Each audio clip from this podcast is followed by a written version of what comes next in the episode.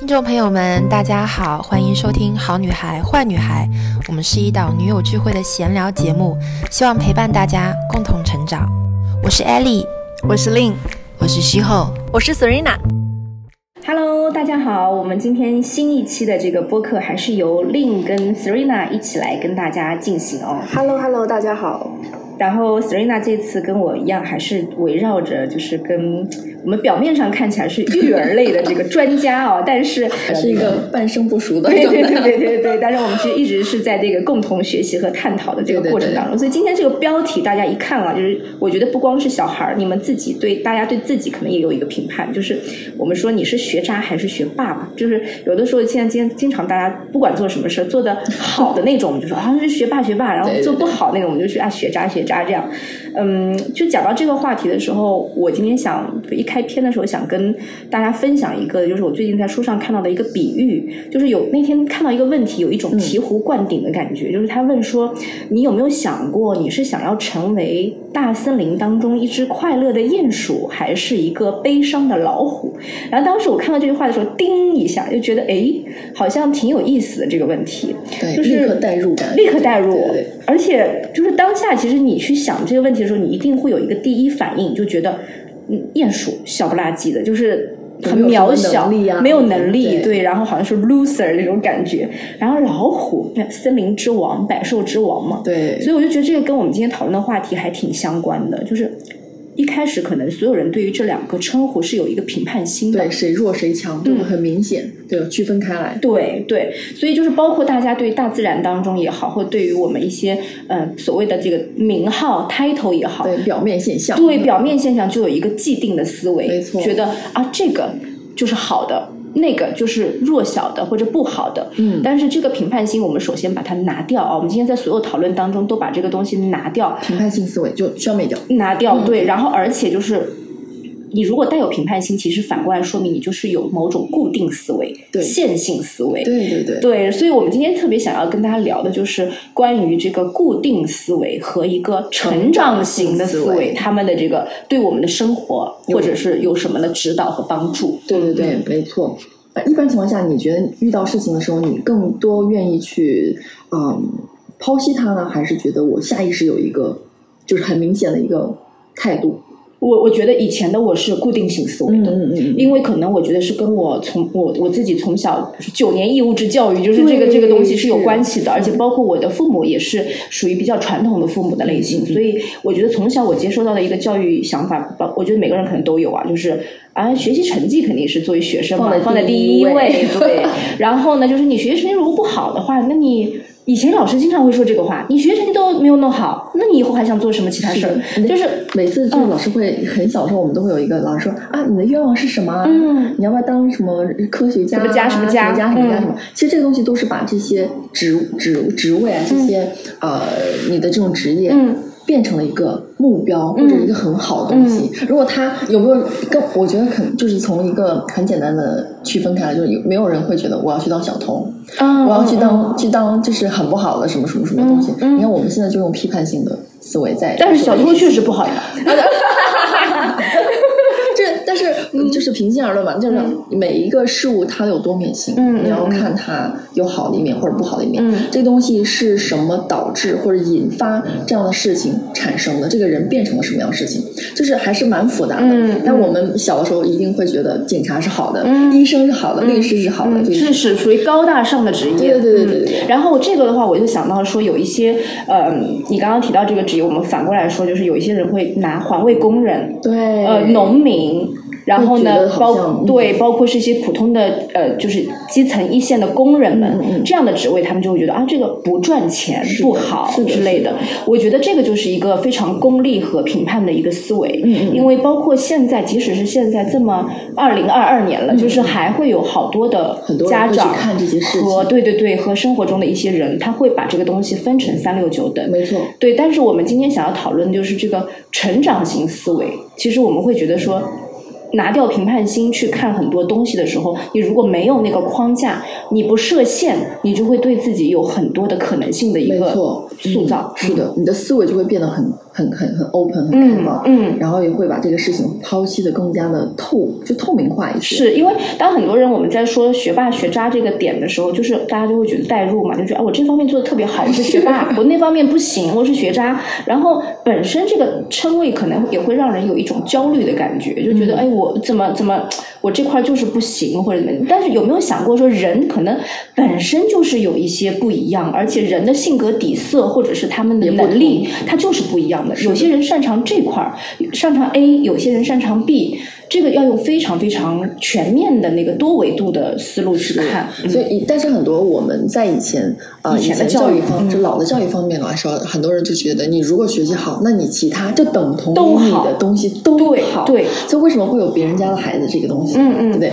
那如果说你是被定义为老师觉得你是学渣，嗯，你学不好，那等于说你在做任何事情，嗯，都是否定的，嗯，都会有一个很不好的现象，对吧？是。然后家长啊，或者否定你所有的能力，对，没错。所以我觉得大家看东西的时候还是太片片面，片面，然后是一个固定固定思维来看。对对对。所以，当我们比如说提到学霸这个点的时候，他确实有很多人在某一些领域是很出色的。我们要认可这一点的时候，但我们也会反过来看。打比方，这个人，这个呃，这个。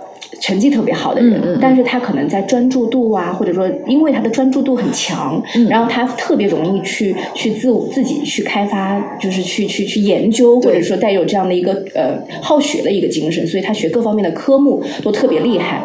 但是反过来，他可能在交际上面、社交上面，在其他的方面对融入生活中，对他会有一些进入社会以后其他的一些挫败的地方。那我我们一直都说人无完人嘛，就是如果你用一个成长型。思维去去发现这个问题的话，你会觉得说啊，学霸也不是说是完全对对对，你也不用去羡慕或者是去去嫉妒别人，你就会觉得说，我也有我的擅长之处。学霸他可能特别多的地方让我们觉得是一眼就能看到的优点，是的。但是我有一些其他方面，我也可以做得很好。对，就是这个时候你就不焦虑了。当你明白了那个背后的成长型思维的时候，你就会不会焦虑，不会特别片面的去对比。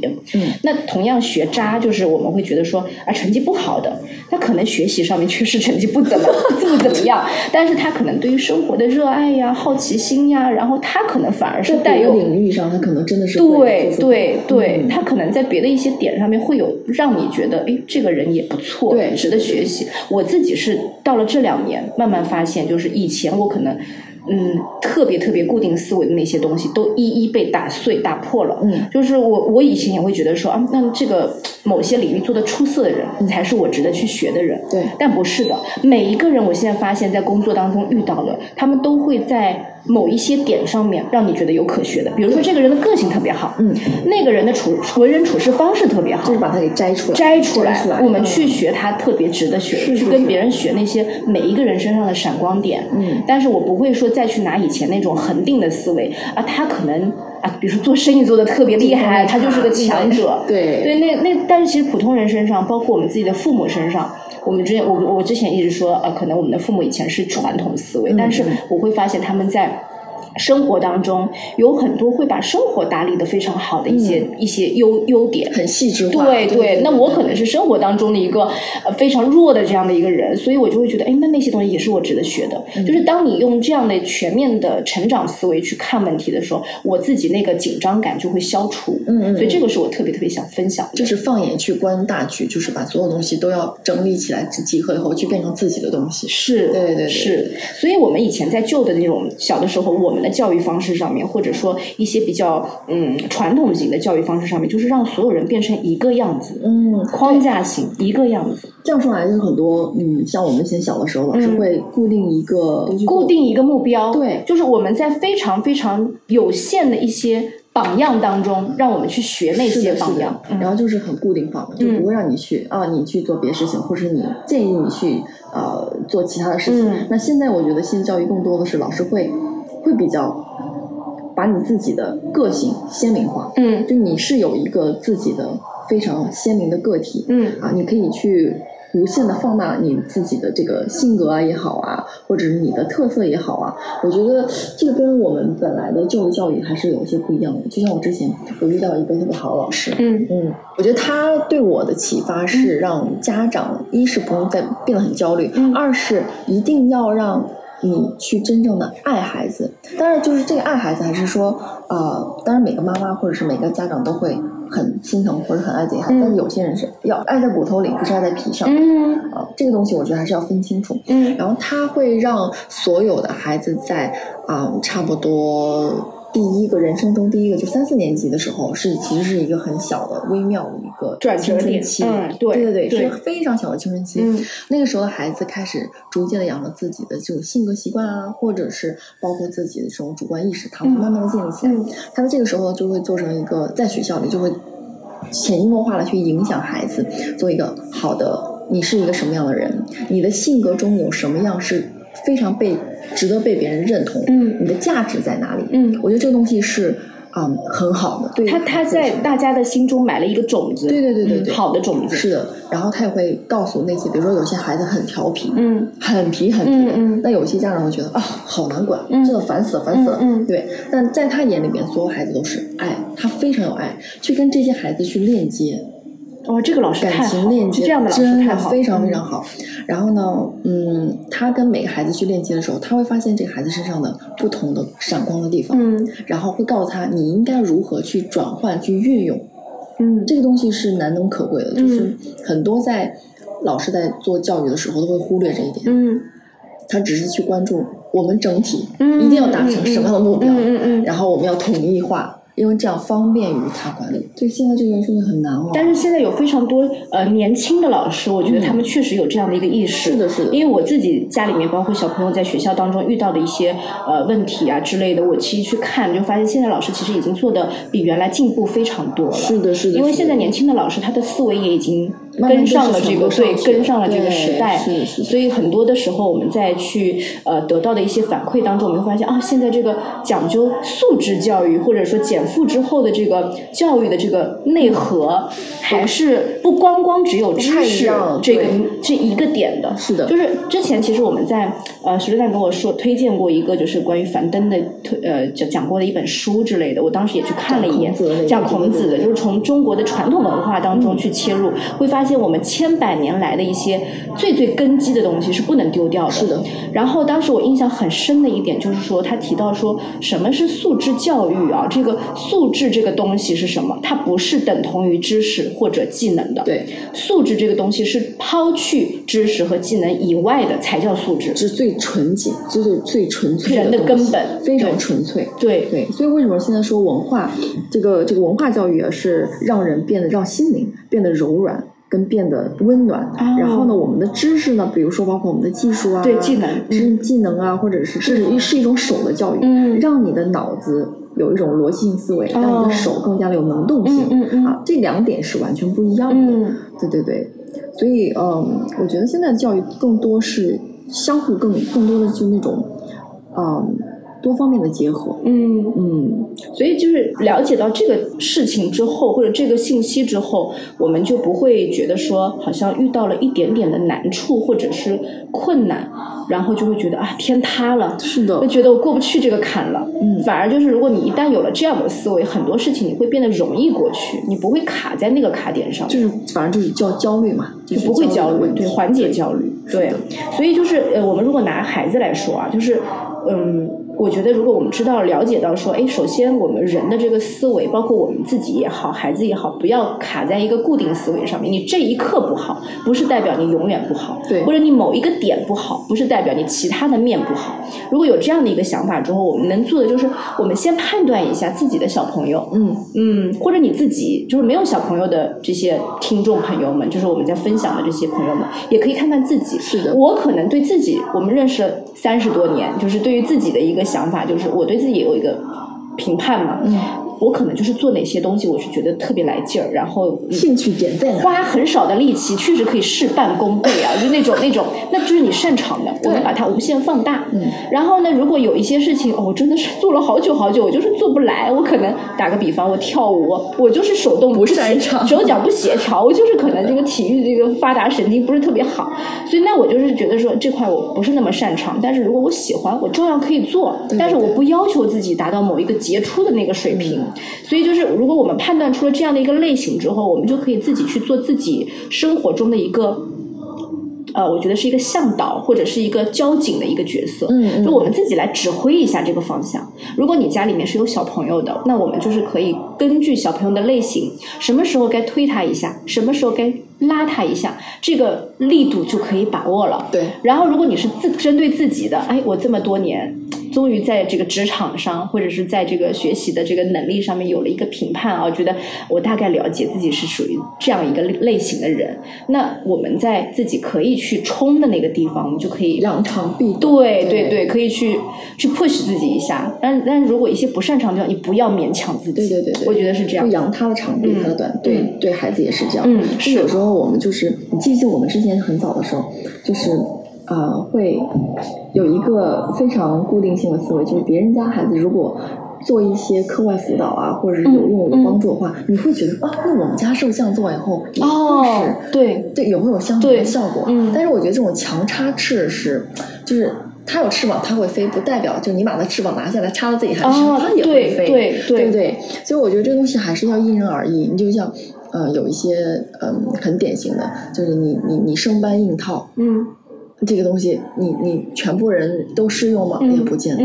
所以这个就回到我一开始说的鼹鼠跟老虎。对，我们每个人的角色，如果你去代入一下，哎，我是鼹鼠，你是孔雀，它是大象，它是老虎，就是不一样的呀，对，不一样的。人无完人，还是对。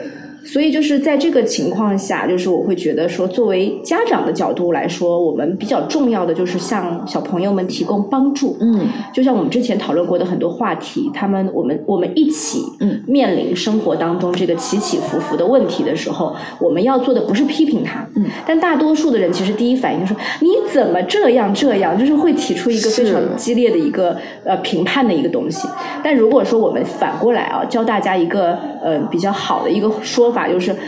你今天已经练的，比如说我我身边有好多琴童，琴童妈妈，然后他们会说练琴是非常非常难的、非常痛苦的一件事情，两个人一定会面临共同的崩溃啊！就我觉得学习这件事情本身就是反人类的嘛，是的。你要学一个东西，你得在这个当中掌握到说，哎，我的这个不断的一个反馈是正向的，刻意练习，你才能够好好的练下去，对不对？如果你一直是沮丧的沮丧，就学不好。那你不妨换一个角度，不是批评他，你会跟他说，你今天练得很认真，你进步。很大，那这个时候其实你就是在抓住他今天某一个点，或者你跟他说，你今天练了十分钟，比昨天的五分钟更长了，嗯嗯，嗯。你做的比昨天做的更住了，我觉得这个就是一个抓住小点，对他进行鼓励，嗯。然后用一个。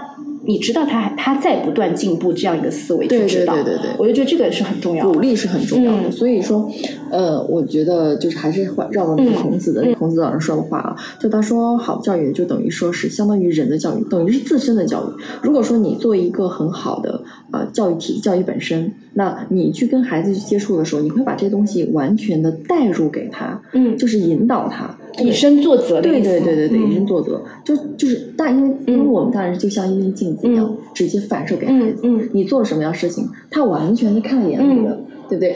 然后他有可能在以后的某个节点或者某个时间点，他做出像跟你一样相同的东西，但你会觉得，哎，你怎么这样做？你这个东西，你怎你你你怎么做的不好啊，或怎么样？但你反过来看看，是可能是你以前你你种的种种子，你对对，你种下的种子，嗯。嗯，了解。这个我我前阵子还还还还就是跟大家分享过一个我我生活中的小事儿，就是我当时那天就是就是我们家小朋友那天放学的时候给我打电话说妈妈我。嗯，今天被外公外婆说了，说我今天捡了垃圾回家。我说你捡了什么回家呀？然后他说我捡了三块瓷砖回家。那我就很很觉得他很搞笑，我就觉我就说之前你老是往家里面捡大理石，然后是花岗岩，就是各种石头的材质。我说这次是瓷砖。我小时候也很喜欢捡石是吧？然后我说我说捡回来之后还洗干净，一块块摆在那里，我又不知道你要干嘛。但是我说我就我就开玩笑笑，我说那我觉得你以后可能是个建筑师。然后他就说，他说我没有觉得我以后要做建筑师，我想要做跟你跟爸爸一样的角色。我当下是非常开心的听到这句话，因为我因为对认同，而且我觉得就是说，我觉得这个是一个比较好的家庭教育的反馈，就是当孩子愿意成为你这样的人，对我来说就是家庭教育最高的评价。对，嗯，这个很重要。嗯，所以为什么现在越来越多的妈妈们都会觉得产就是生产完以后，或者是孩子一上学以后，就上学以后，他是要选择出来工作的。哦，嗯，对，这也是一偏女性的话题了。我们今天聊一下，就是嗯，为什么？当然是跟自己的认知有有一定的关系啊。就是孩子对你的认同，如果是只停留在一个妈妈全职的妈妈上面，是他不会认为这个职业会变得很辛苦。什么意思？就是他全职妈妈其实是这个世界上最辛苦的事情。是没错，它是有不可不可控性。嗯嗯，任何事情都是要你自己来 handle。嗯，但是孩子会觉得这是一个。正常理所当然吗？对，你在他眼眼睛里面，这个不是一个职业，嗯，这是一个天性。哦，妈妈应该来，你应该做这个事情。对，但是呢，你你换做呃，我们整个社会进步的本身而言，它本来就是一个职业，而且它是一个全职无休的职业，嗯嗯嗯，对不对？三百六十五天，二十四小时不带 休，无休无休止，所以它的挑战性会更多。所以我觉得。嗯，我们很多时候在向孩子去传传递，不管是男孩啊还是女孩子，向他们传递这个信息的时候，都要让他知道，我们现在在做的所有的事情，其实都属于一种职业，嗯，跟一个嗯，就是你就是你的本身的，就是回到你的自身的一个一个有价值的是吗？对，是有是有价值的。我做的任何的事情呢，都是有价值输出的。嗯，就你要能看得到，或者能体会到，相互的这种情感的链接很重要。哦，对，是不是？然后，那你觉得现在的女性在产后或者说小孩已经开始上学，她有自己时间之后，她来嗯出来工作的内在的原因是寻求自己的价值，价值感很重要。嗯，那反过来是大家觉得我在家里做妈妈这件事情。不能够让我充分的体现价值，是吗？对，哎，但是我觉得现在社会也也是蛮好的，他会对女性更多的尊重，会多了很多。以前我觉得还是老的旧的观念嘛，就觉得。女性好像你就应该相夫教子，在家里面稳稳的待在那边。嗯，但现在越来越多的女性会跳出去这个舒适圈，或者是觉得这个东西不太属于她自己的舒适舒适度，她会跳出来以后寻找自己的这种价值感、存在感、自我的觉醒。对对对对，她会更爱自己一些。嗯嗯，这样的话呢，你身边的不管是你的老公也好，或者是你的家人，包括就最重要的是你的孩子，能看到你的改变，我觉得这种对他而言是最。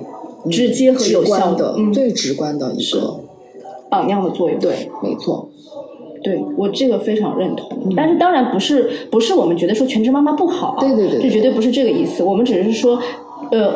包括妈妈很更辛苦，对，而且包括我们自己，我身边有好多做全职妈妈的呃女生朋友们，她们可能是高学历，然后是本身就是自身的这个素质和基础非常非常好的这些，她们是一种我选择做全职妈妈，我不是因为嗯能做好全职妈妈真的是不太不容易了，是一个综合能力非常高的一个 一个要求的事情，而且他们做这个事情并不是说是一种我。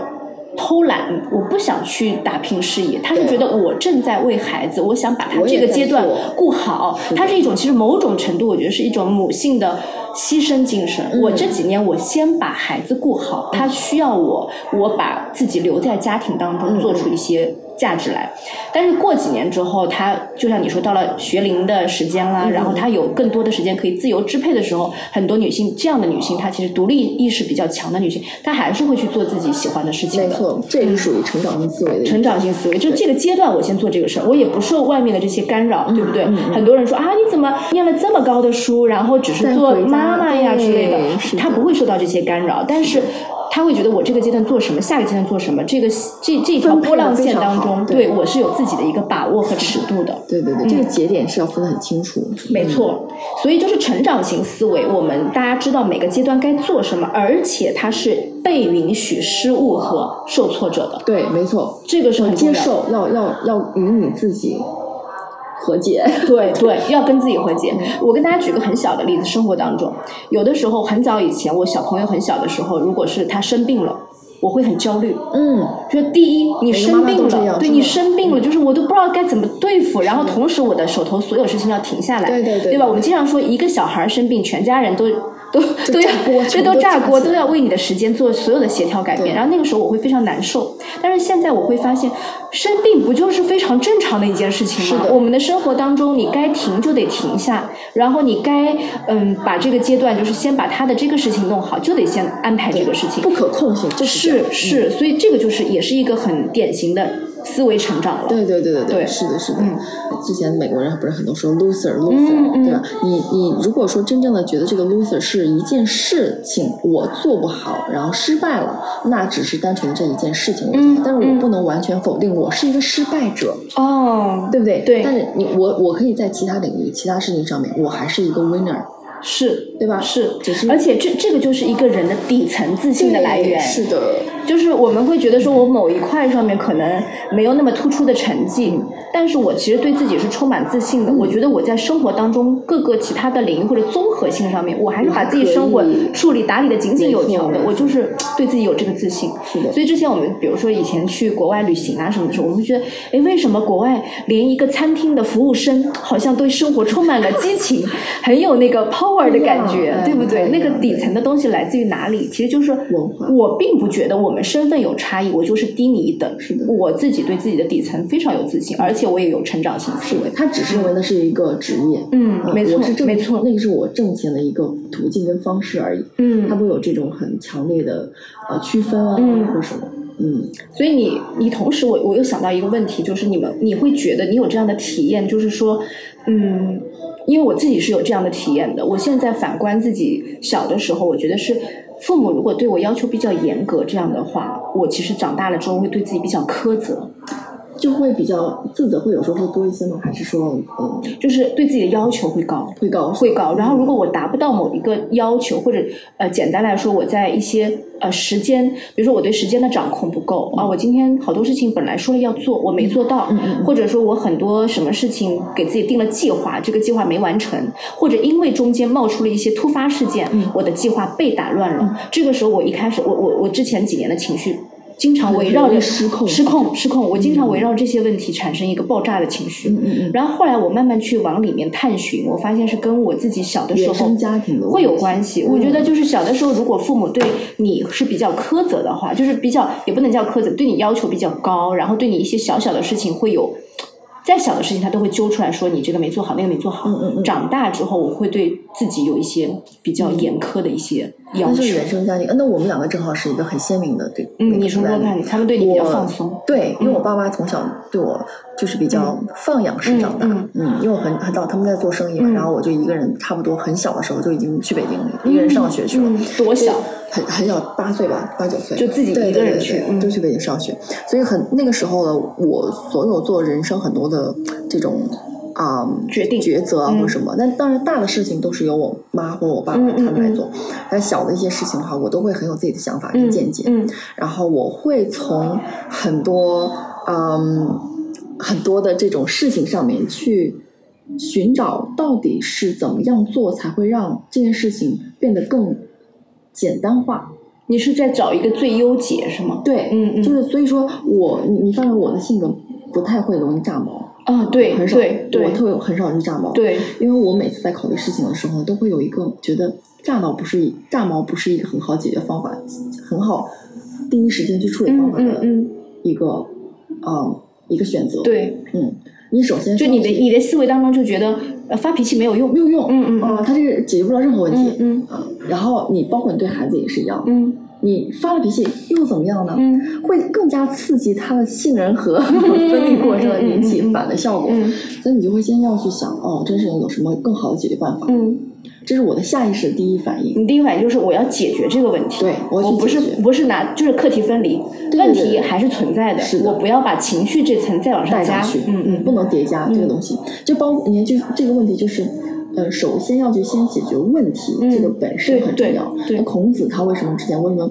把别人把他视为一个那么高的一个尊师尊师，嗯就是因为所有人嗯不远千里来到他的床床，就是他的门前、嗯去问他事情之后，他总能跟别人解决答案，并不是因为他会，并不是他知道这个答案本身是什么，嗯而是他会站在问出问题的这个人的角度上去想，我应该怎么样去帮到你。可能他的答案不是对的，但是对于那个人是有帮助的，所以他就解释了这个答案。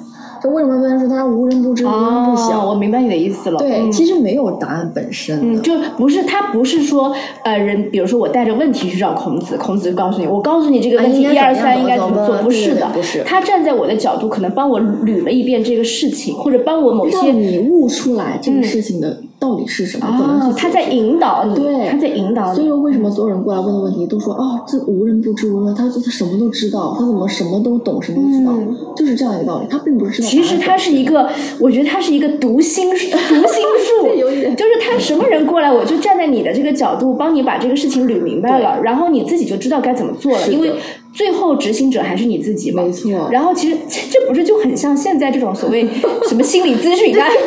我觉得就是啥，就还有什么顾问啊什么的。就其实我我也不知道你这个事情该怎么做，但是我就是告诉你了，是的。嗯，就是帮你好像解决对对对，解决这样事对对对，有一个人在辅助你把这个问题梳理干净了，你特别需就是每个人可能特别需要这样一个协助者的一个角色。对对对，就所以说孔子在当时那个年代，他就属于一个成长型思维的人，嗯一个非常典型的这样的一个、嗯一个一个智者，嗯对。那现在当然了，我们这个职业呃分化很多，越来越多人去选择去心灵剖析啊，去解决啊，去嗯包括学这种心理学，其实都是嗯。让自己从一个固定式思维，然后变成成长性思维。没错，对对没错。所以就是大家要丢弃掉说，啊，我就是学霸或是学渣这样一个固定的角色。我们人的身上的标签是非常非常多个的。是的，是的，嗯就不要圈住嘛，框死在那边。嗯嗯嗯是的。我觉得在现在就是无论在育儿上还是在生活当中，包括我们现在最近大家在交流的这些呃书书本和这个听的这些一些就是知识干货里面啊，我觉得还是有很多启发性的。所以你刚才在讲的这个孔子的这个嗯教育里面，那什么才是我们回到问题的本源？最好的这个教育其实应该是怎么样定义？就是人的教育，自身的教育。而孔子之前还说过，有一个他说教育的有四大点很重要，嗯一个就是就是心、观、群、怨。这个怎么理解？心呢就是兴趣的兴，嗯对吧？然后观呢就是观察的观察，哦，对，群觉察，嗯，对，群呢就是呃人群融为一体，就是哦你要有这种共性，就你要跟试着去跟别人去一起产生一个 teamwork，就是合作体。哦，对，最后一个怨呢是怨，就是埋怨的那个怨。嗯嗯但是他们这个怨，我觉得说特别好，他是说指批判性思维跟哦独立思考。他这个怨指的不是抱怨，对，他指的是独立思考的能力。思，考跟嗯批判性思维、是批这两点。判性思维，对。嗯，那呢，回到我们四大元首之一啊，嗯。就这个心。心呢，就是兴趣，就你首先一个好的教育，你首先要产生一个兴趣，嗯。这个兴趣点很重要。对，然后它会让你觉得，就是你每次在思考问题啊，不管是你嗯这个这个起始点啊，一定要产生兴趣以后，你你的生命，包括你的这个呃思维，才会有这种波动。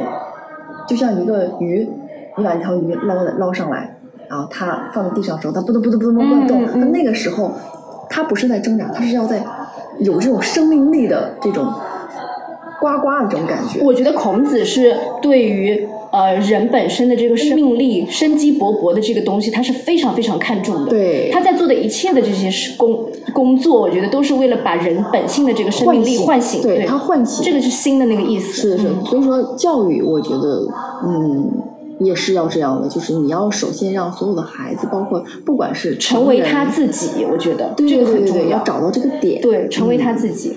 然后你才能有兴趣嘛，你才能可以让学得更好。包括我们做事情啊，你看我们现在在做自己创业者在做事情的时候，我们有一个自驱力。对你你首先找到一个兴趣，你才能更好的去呃把你这个事情做好。嗯，如果你现在做的这个事业跟你完全不搭，然后你也提不出来一点点兴趣，我觉得真的这个东西你一定做不好，哦，对不对？你遇到任何一点困困难的时候，非常容易被劝退。对，嗯而且你就很固定化。这今天这个事情我该怎么样做，我就怎么样做，做不了就不做，做不下去了，就很固定思维。那你觉得，如果是反馈到，比如说，呃，学习当中，或者是从小孩子来讲，我们大人已经有自己的选择了嘛。那如果从小孩子来讲，这些学科型的东西他就是不喜欢，那这个东西该怎么坚持？我觉得，嗯，如果说这个是个很好的问题啊，就是我们因为现在作为家长而言，我们也一直在剖析说啊，如何让孩子把这个学科搞上去，但是偏科。是不是一个很正常的？对，很正常，很正常的正常。对，有些孩子他就觉得我对这个数学感兴趣，那他的思维逻辑可能偏好一些。那如果说他语文好一些，那他可能偏感性。嗯，所以我们就要从就是呃这个。不同的情况去分析，然后让你的孩子扬长避短，嗯，扬他最大的长处，就像写作文一样，嗯，你他如果在平常没有接触到很多很多的事情，或者是有没有生活的体验，没有，他一定写不框框死死的他那种，他一定写不出作文。你让他写几千字，他写写不出来，嗯嗯，对不对？就是还是要很多要带入到生活化，是。让他从生活当中去提炼出很多的经验。跟宝贵的知识是讲到作文，跟大家穿插一下，我儿子昨天写的小作文呢。他说：“今天我要讲的天气比我前天讲的要奇怪的多。”哇，我说这个开头也太棒了吧，就是简直是什么契科夫小说的这个概念。我就说这个语气很不错，对我真是有趣。我觉得我对他的很多的评价，其实有的时候我觉得他是个有趣的人，他的那个内在非常的有意思。我就想保留他这样的一个生命力的东西，对，我不会要求说你看一看范文不行，你这样就是把它给框架掉。所以我就从从这个小小的例子来来举，就是说生活中有很多东西我们是值得去发现的。嗯嗯就我们作为呃一个个体，我们要去发现身边的人，不管是小朋友还是你共事的这些同事们，他身上的一些亮点。嗯嗯，如果你能够带着这样的一种觉察去。生活的话，其实你会发现很多，你去看别人的问题也好，或者是别人不一样，对对对，这个角度就变了，就变了。你不会带着批判精神，对，固定思维，是说他就是这样，不会。就是我们其实大家有太多地方，生活当中，生活本身就是一个大学堂，对，嗯，没错，什么都能学到。我觉得真的是什么都能学到，对。所以小孩子的这种天性绝对不能扼杀的，要保留它。是的，是的。然后你在这个开心当中。也会变得越来越好。是的，对，是的，没错。好，那我们今天的话就是跟大家聊到这个话题，希望大家可以在我们的这个留言区，还是给我们多一些你的见解。哎，你是我们打引号，成长性对成长性思维还是固定性思维？说出你有趣的小故事，我们期待你的回复。拜拜，好，拜拜，下次见喽。You did me wrong, you did me wrong, you did.